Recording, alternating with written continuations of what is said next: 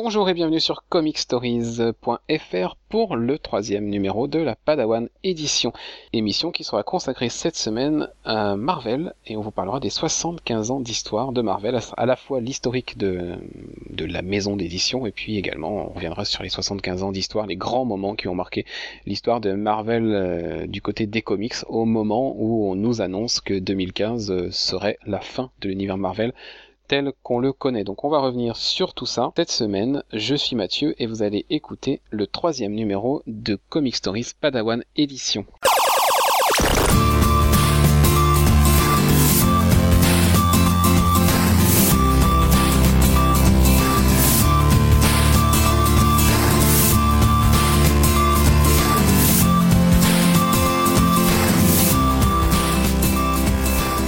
Et avec moi aujourd'hui, Clément. Et Arnaud. Salut. Alors, dans un premier temps, on va revenir sur euh, l'historique de la Maison des Idées, comme on l'appelle, euh, qui est née en 1939, mais qui ne portait pas à l'époque le nom de Marvel, puisqu'elle s'appelait Timely Comics. Et donc, il y a eu toute une première période de 39 à 50, euh, la période Timely Comics, avec bah, les premiers personnages. Hein, donc, ça commence en novembre 39 avec la naissance de Marvel Comics, qui est Marvel Comics numéro 1 publié par Timely donc avec euh, ben, la torche, euh, le Human Torch, euh, Namor de Submariner, Angel, enfin voilà, Kazar également, qui étaient les personnages un peu emblématiques de Marvel dans cette époque des années 39-40. Et puis en décembre 1940, Joe Simon, Jack Kirby ont créé un tout petit personnage qui s'appelle Captain America. C'était l'époque de la début de Seconde Guerre mondiale, donc c'était le, le moment où les Américains avaient besoin un peu d'un héros bannière comme ça qui allait botter le cul aux nazis. Donc c'était la naissance de Captain America. Et puis bah voilà, ça a, continué, euh, tout ça a continué pendant euh, toute la décennie euh, jusqu'au début des années 50, où là Marvel a, enfin Timely Comics a changé de nom pour devenir Atlas Comics, et là ça a été un peu la traversée du désert parce que les super-héros ça ne marchait plus maintenant que la guerre avait été gagnée. Donc on... c'était un peu le creux de la vague pour Marvel avant d'arriver en 1961, ce que moi j'appelle le Big Bang de Marvel, que tout simplement en deux ans, Stanley a créé juste tous les personnages de l'univers Marvel. C'est incroyable tout ce qui a été créé entre 61 et 63. Euh, si on si on reprend la frise, si l'un si de vous est dessus. Oui, bah les Fantastic Four pour commencer. En novembre, ouais, novembre 1961, donc les Fantastic Four avec Jack Kirby. Et puis on continue avec Hulk. Hein. Hulk en mai 62. C'était Ant-Man en 60... Ant-Man c'est en janvier 62. En janvier 62. Ant-Man en mai 62. Hulk, donc toujours Stanley, hein, c'est-à-dire que là il en était déjà à trois créations. Et puis on continue juste après, on arrive au mois d'août 62, où avec Steve, Ditko il va juste créer Spider-Man dans Amazing Fantasy. personnage. Fantasy numéro 15. Et puis comme il n'était pas encore fatigué au mois d'août, eh ben, il avait aussi créé Thor. avec Larry Lieber cette fois et Jack Kirby. Il s'est reposé un petit peu jusqu'en mars 63 où là il a créé Iron Man. Et puis après, en septembre 63, les Avengers. et puis le même mois, les X-Men.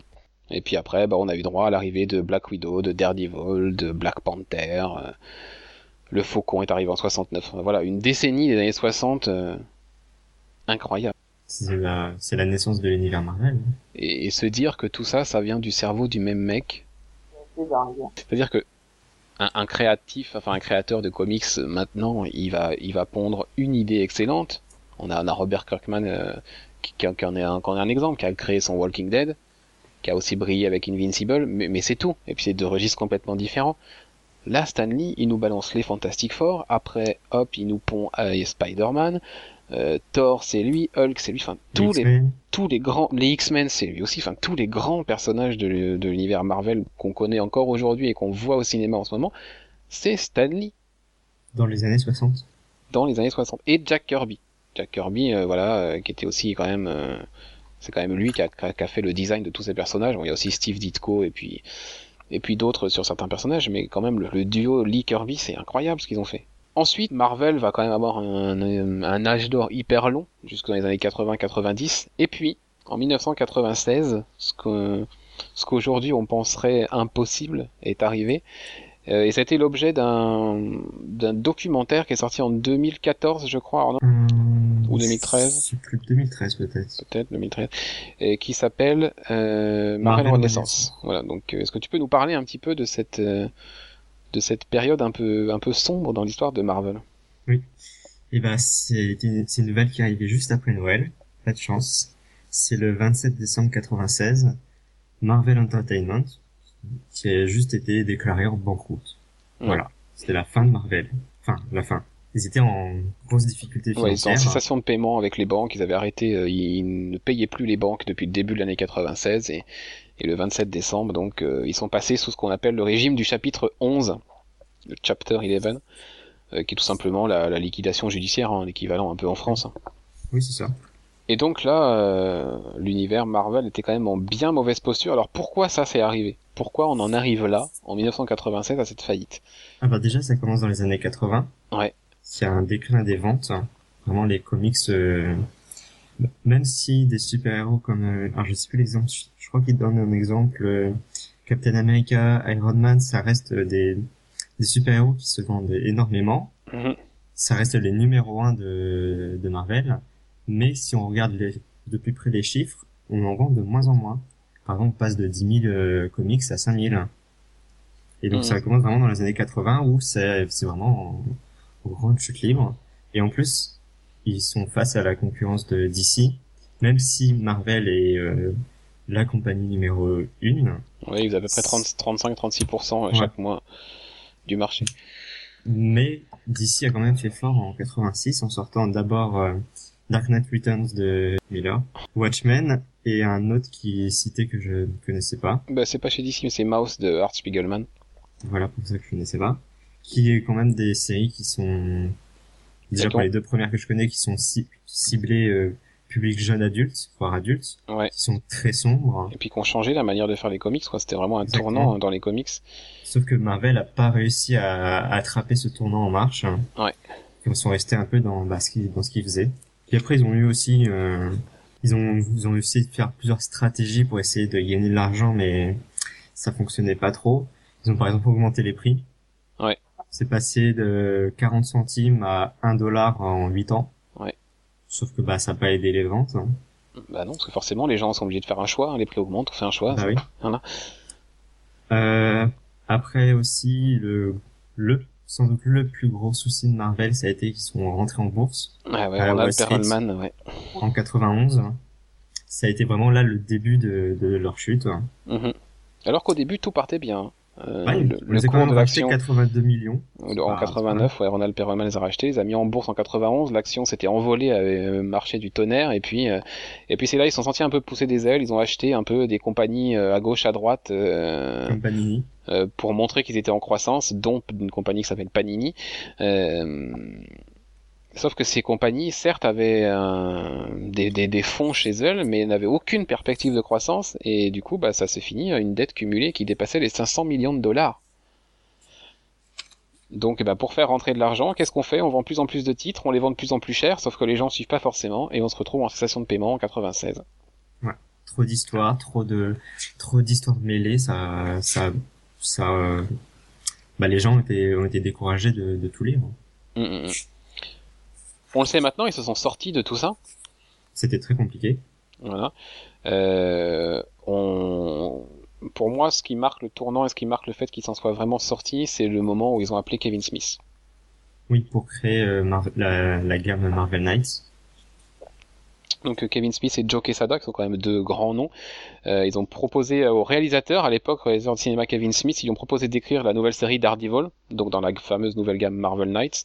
Et ça a été euh, bah, vraiment le déclencheur de cette nouvelle époque Marvel, parce que Hollywood, à partir de ce moment-là, a commencé à regarder Marvel, a commencé à regarder le potentiel de cet univers-là, juste parce qu'un mec comme Kevin Smith s'y était intéressé et avait commencé à écrire une série Daredevil. Et du coup, Daredevil est devenu euh, un film Oubliera. qu'on oubliera, mais qui a qui, qui a quand même été le lancement de quelque chose et de, de la renaissance de Marvel, qui, qui, qui a vraiment euh, revenu de nulle part grâce à Kevin Smith, à cette gamme-là. Euh, et puis c'est après que euh, Joe Quesada et Bill Jemas euh, eh ben, euh, on remontait la, la branche édition de Marvel, et puis euh, les droits d'adaptation ont commencé à être négociés à Hollywood. ben, c'est là où on a vendu Spider-Man à Sony, où on a vendu les X-Men et les Fantastiques euh, à la Fox. Enfin voilà, c'est là où on a, on a fait la plus peut-être la plus grosse erreur à l'heure actuelle de, enfin, on peut penser à l'heure actuelle c'est la plus grosse erreur de Marvel d'avoir séparé ses franchises, mais au final c'est ça qui les a sauvés. Oui. oui. Mais bon, c'était pas suffisant, même s'ils gagnaient de l'argent avec euh, avec les bénéfices, c'était pas suffisant pour, les, pour les aider à sortir.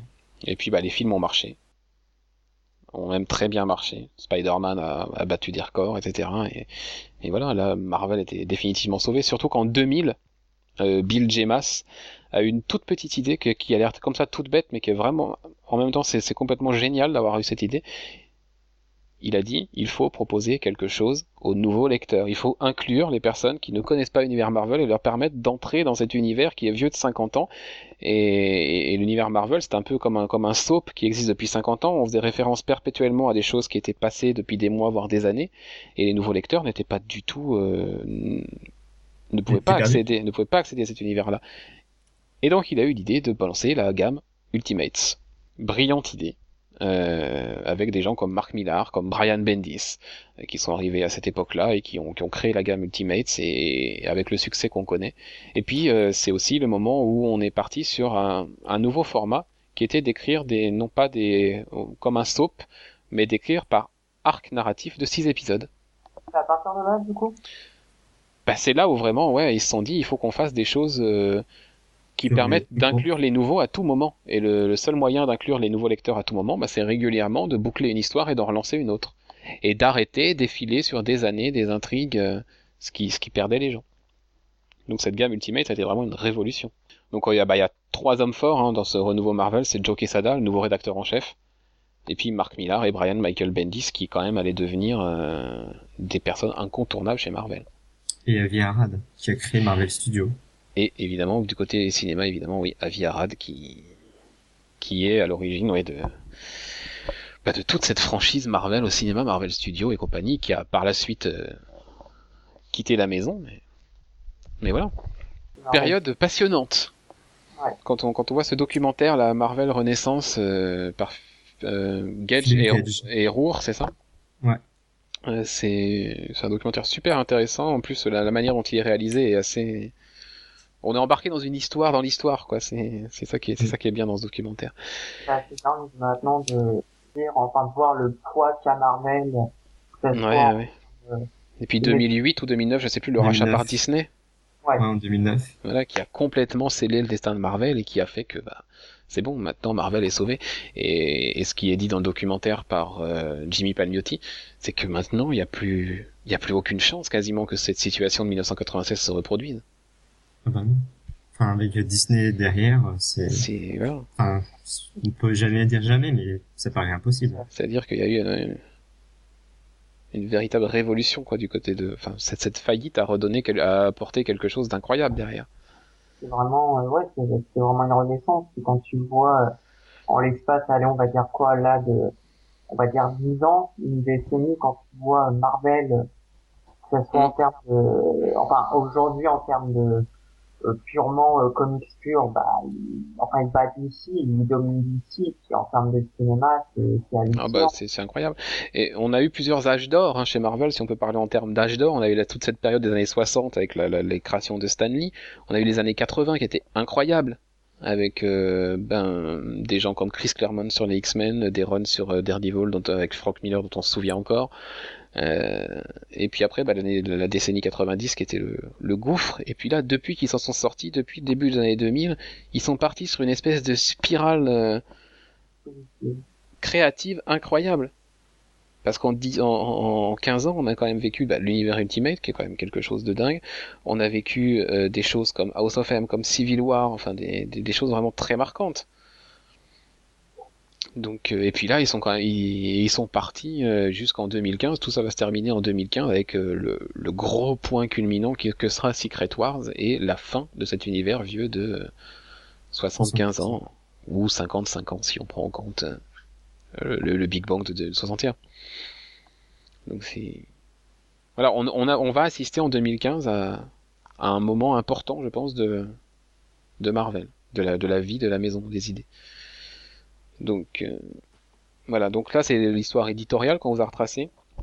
Euh, si on veut rester un petit peu dans l'éditorial, on peut parler un peu de la France aussi, de Marvel en France. Euh, les éditions Lug, les éditions Semic, maintenant Panini. Il y a une période intéressante qui est aussi retracée dans un documentaire qui s'appelle Marvel 14, les super-héros contre la censure, qui raconte l'histoire de de ce comics Marvel numéro 14 qui n'est jamais sorti en France. Donc il faut savoir qu'en France, euh, Lug a d'abord, euh, qui était le premier éditeur de Marvel euh, en France, a créé en février 69 le premier numéro de Fantasque. La revue s'appelait Fantasque et au sommaire on avait le Surfer, donc le, le Silver Surfer, les Fantastiques, donc les quatre Fantastiques, et l'araignée, Spider-Man, qui était au sommaire de ce numéro de numéro 1 de Fantasque. Et puis bah, rapidement, des gens un peu bien pensants se sont dit on va mettre euh, un, peu l'équivalent du Comics Code Authority qu'on avait aux États-Unis. Bah, il y avait un peu une censure pareil en France qui allait cette fois beaucoup plus loin parce que euh, les, équipes qui faisaient les traductions et les adaptations françaises étaient carrément obligées de gommer toutes les onomatopées. Il n'y avait aucune onomatopée sur les comics à cette époque-là. Euh, s'il y avait une arme avec un peu de sang, etc., on la gommait aussi. Euh, s'il y avait une scène un peu violente, on gommait. Euh, les héros qui avaient un masque, on enlevait le masque, on redessinait un visage. Pourquoi? C'est stupide. Parce que le masque, c'est la lâcheté. Et on voulait pas inculquer ces valeurs de lâcheté aux enfants de la France dans les, dans les années 60. Bienvenue en France. Voilà. Donc on a gommé le masque de Zorro, on a gommé le masque de Flash et on lui a dessiné un visage. Et voilà, on a fait ça sur, euh, sur, sur tous les personnages masqués de l'époque. Euh, les couleurs étaient jugées trop agressives, trop criardes, ça, ça, ça générait de la violence chez les, chez les jeunes enfants, vous comprenez donc, euh, donc on a fait des embêtements aussi euh, aux éditions Lug euh, à cause des couleurs. Donc ils ont arrêté Fantasque au numéro 13, il n'y a jamais eu de numéro 14 et ils sont revenus après avec la série, le magazine Marvel. Et pareil, qui arrêté au numéro 13. Euh, à cause de cette pression. Ah, bah, c'est ça, à cause de cette pression de la censure, euh, voilà, euh, qui était vraiment très très forte et et ben, ils pouvaient plus continuer quoi. Ils étaient menacés d'action en justice, de d'amendes incroyables, juste parce qu'ils faisaient des bandes dessinées. Enfin voilà. Il y a même eu un moment une loi de finances qui est passée rien que pour le mag... enfin qui a été modifiée rien que pour ce magazine là. C'est-à-dire qu'il a été décidé que les publications jeunesse, euh, alors je sais plus exactement le texte, euh, ce qu'il disait, mais voilà que les, les publications euh, allaient passer à un taux de taxation au niveau de la TVA de, qui était à peu près de 2-3% à un taux de 33%.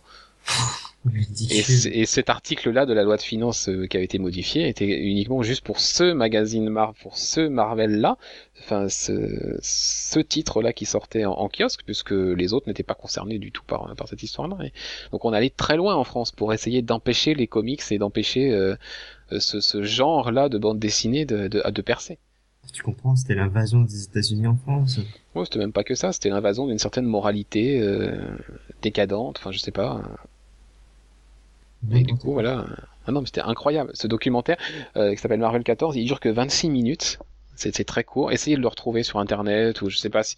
Je sais pas, voilà, essayez de le retrouver, de le regarder, parce que franchement, ça vaut le détour. On, on dit la France, euh, en plus en, en 2015, euh, suite aux événements du mois de janvier, ça a une résonance particulière de, de, de voir ce documentaire-là maintenant.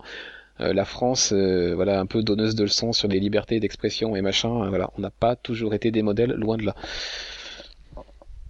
Donc c'est assez intéressant à voir. On va... Ah, on, a, quand même tardé là.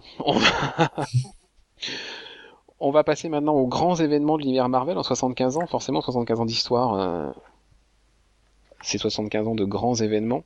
Arbitrairement, euh, j'en ai, ai fait une liste de 10 euh, euh, sur lesquels je propose de revenir.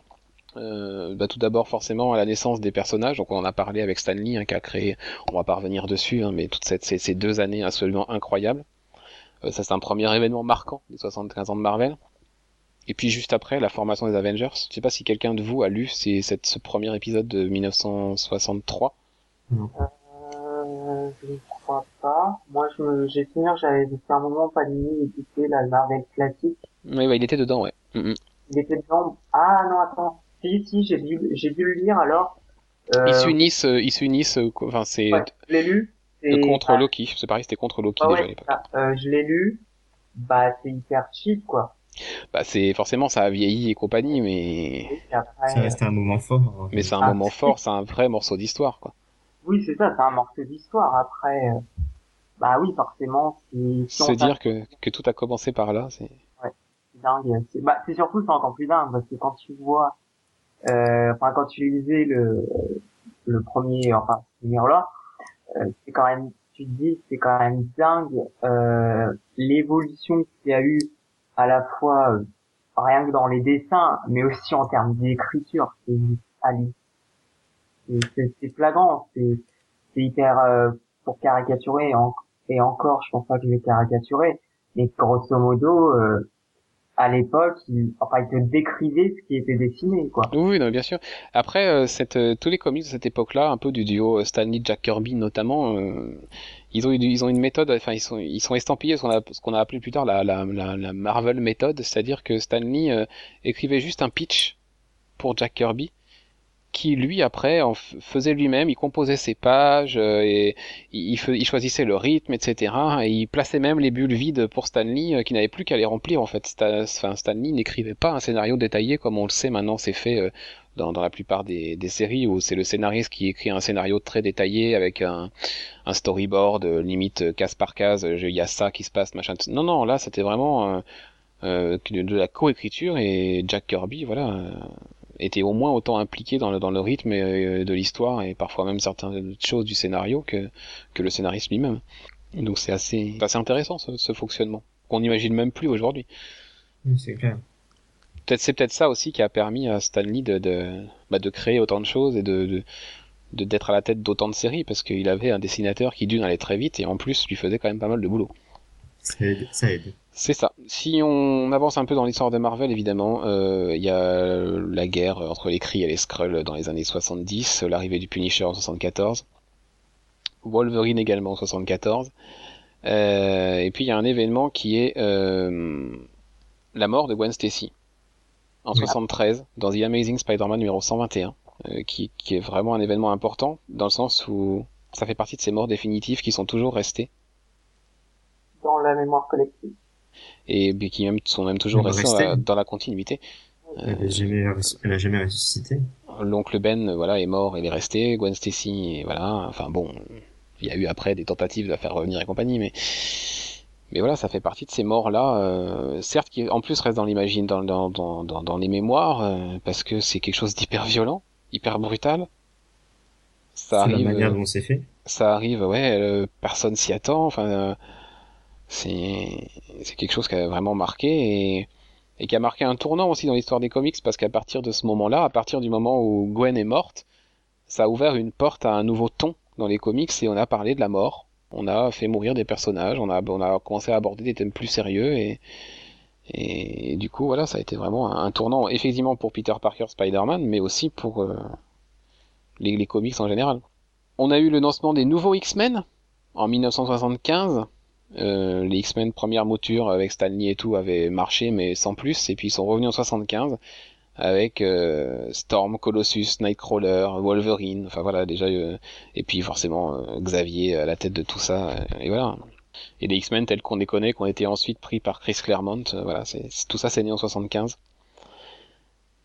Et puis si on continue un peu l'histoire de Marvel, on arrive sur Secret Wars. Secret Wars, bah, le premier event de l'histoire de Marvel, tout simplement, qui a mélangé presque tous les personnages dans une seule histoire est-ce que tu, tu connais un peu Arnaud le concept? Un, petit peu, oui. C'est juste, euh, alors le Beyonder pour commencer, mhm. un personnage qu'on connaît, dont on ne connaît quasiment rien.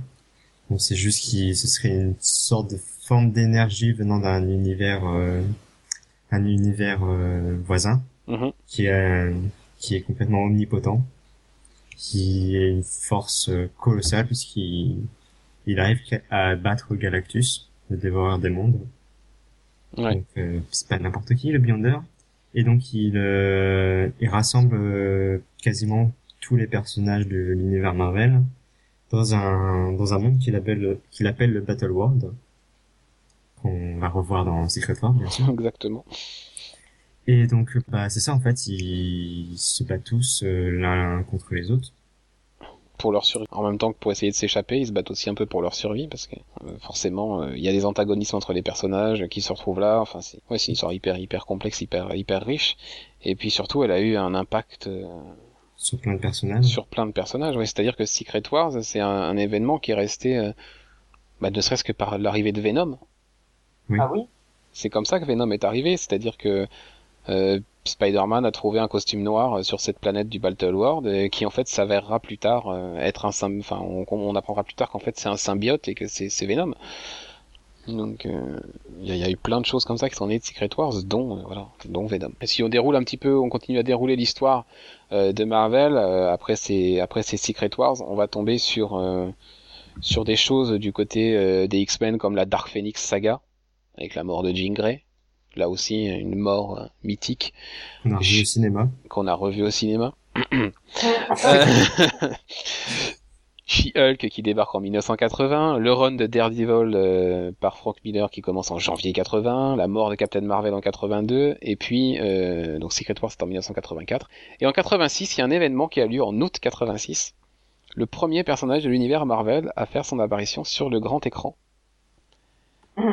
Et c'est pas Captain America, c'est pas Iron Man, c'est pas Hulk. Fury, non? C'est Howard the Duck.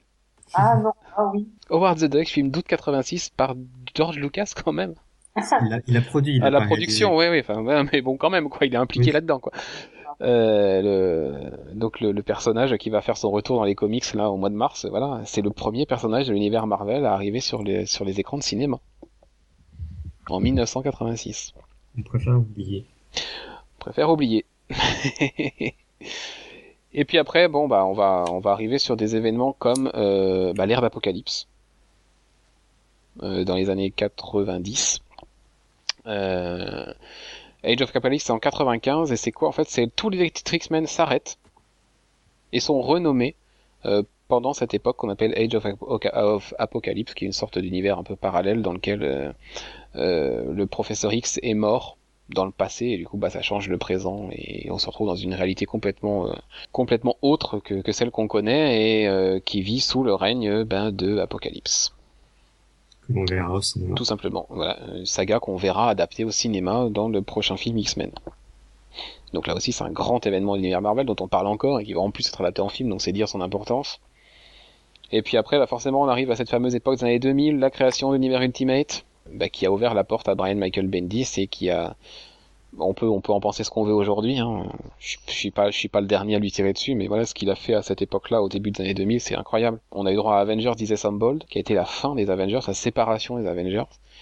Et cet, événement-là, en, dehors du fait du choc, euh, qui arrête la série, c'est terminé, plus de plus de série Avengers qui s'arrête au numéro 500, 3 ou le final, je sais plus, hein, peut-être 504, peut-être 504. Et puis bah, c'est cet événement qui va engendrer euh, une con... enfin, toute une cascade de choses jusqu'à House of M et qui va voir euh, la presque disparition des mutants et puis Civil War. Parce que mhm. Civil War euh, voilà ça découle aussi de tout ça euh, ça découle aussi un peu du 11 septembre et de voilà la question qui se posait c'est jusqu'où on est prêt euh, au niveau de, de, la renonciation des libertés pour être en sécurité.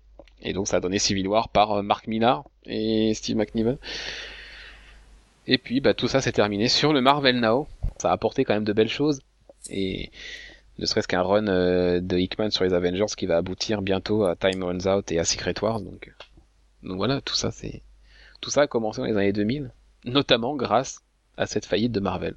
Donc voilà, Marvel c'est pour conclure, Marvel c'est vraiment une, maison d'édition qui, a proposé de grandes histoires, qui ont marqué les comics, mais qui a aussi elle une histoire hyper riche et qui, qui pourrait presque qui pourrait presque être une histoire euh, de comics on pourrait très bien imaginer une série où on voit la vie de, cette maison d'édition qui à qui il arrive des, tas de trucs et qui finalement finit au sommet. Enfin, c'est incroyable l'histoire de Marvel. Vous n'êtes pas trop lecteur de Marvel, vous? Moins. Moins que d'ici. Ça commence, c'est ça que tu dis, Clément?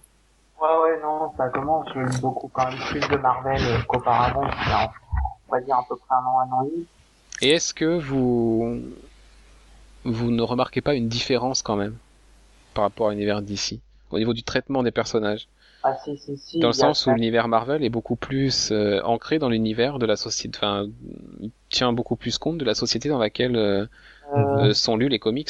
Ouais, Oui. déjà, et enfin c'est flagrant quand tu, enfin moi qui lis beaucoup de, de DC Comics, c'est quand même hyper flagrant de voir à quel point DC se prend sérieux que que Marvel. T'as beaucoup Oui. plus de fun dans Marvel, tu vas avoir beaucoup plus de what the fuck, tu vas, enfin ils vont aller beaucoup plus loin sur certaines choses. Ils vont, ils vont oser beaucoup plus de choses, c'est ça. Et puis, puis ce qui moi me me plaît dans Marvel, c'est ben, c'est que Peter Parker, euh, quand il a été créé, et, ben, c'était un ado euh, complètement euh, loser, chétif, qui était un peu harcelé au lycée, euh, qui après a eu des problèmes pour payer son loyer. Enfin voilà, c'est c'est des personnes, c'est des personnes comme comme tout le monde, et, et des personnes, de, enfin dont personne ne pourrait se douter une seule seconde que bah en fait ils sont Spider-Man, ils sont euh, Daredevil, qui est un avocat qui a perdu la vue. Enfin voilà, c'est des c'est il y a vraiment une, une, une implantation dans la société.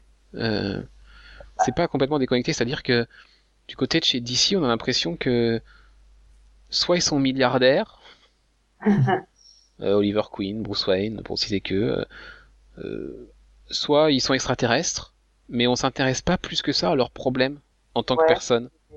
Non, c'est vrai. euh, La société qui est autour d'eux, on n'en parle pas plus que ça. C'est vraiment deux, deux, deux styles d'écriture différents. C'est, quelque chose qui est, qui est vraiment, euh, ouais, qui est très flagrant. C'est, comme tu dis, c'est, c'est pas la même optique, c'est pas la même vision, euh, Non, c'est pas la même façon de faire des comics. Enfin, chacun, voilà, a un univers euh, complètement riche, dense, euh, plein. Enfin, voilà, quand on quand on prend les personnages d'un côté ou de l'autre, enfin, c'est des trucs évidemment totalement totalement fictifs, totalement incroyables. Mais il y a un certain ancrage, euh, enfin, dans l'univers Marvel qu'on trouve pas forcément dans l'univers DC. Bon, évidemment, on a eu sur DC euh, des, des trucs comme Green Lantern, Green Arrow, qui étaient quand même euh, très axés société, hein. Mais Quand tu prends par exemple, tu parlais d'ancrage dans la société, euh, tu prends par exemple, si je dis pas de bêtises, euh, le numéro de Superman spécialement fait, enfin, pour le 11 septembre. ouais, donc c'est c'est révélateur. Le premier, le premier super-héros noir, c'est chez Marvel, c'est Black Panther. Le premier mariage gay, Le premier mariage gay, c'est chez Marvel, dans les X-Men. Enfin voilà, il y a plein de choses comme ça qui, qui, qui montrent que, qu'effectivement, euh, la vie de l'époque euh, dans laquelle sont écrites les comics euh, est intégrée beaucoup plus dans l'univers d'ici. Donc c'est, c'est une des différences notables. Voilà, bon, on a fait rapidement hein, le tour. On n'a pas prétention de vous, de vous retracer euh, l'histoire complète de Marvel euh, et de vous faire de A à Z tous les événements euh, qui ont eu lieu dans les comics. De toute manière, ça serait impossible. Et puis c'est pas, c'est pas l'intérêt de cette émission. C'était voilà vraiment parler des choses un peu à la fois incroyables de cette, de cette, de cet univers et de l'histoire de cette maison d'édition et, et revenir sur 75 ans voilà d'histoire, ce qui est quand même pas rien. À un moment où Marvel voilà s'apprête à tourner quand même une page euh, importante de son histoire. On se retrouve euh, la semaine prochaine pour le numéro 4 du mag, donc mardi, pour le numéro 4 de l'émission sur nos écrans qui sera diffusé jeudi, où on vous parlera de Gotham, entre autres. Et la semaine prochaine, on va passer complètement à autre chose et on va vous parler dans la Padawan édition de la série The Flash par Brian Buccellato et Francis Manapoul. Donc euh, on va revenir sur toute la sur le run de Buccellato et Manapoul sur Flash donc euh, dans les New 52. Donc voilà, on vous reparlera de tout ça la semaine prochaine. D'ici là, bonne lecture et à bientôt. Salut. salut.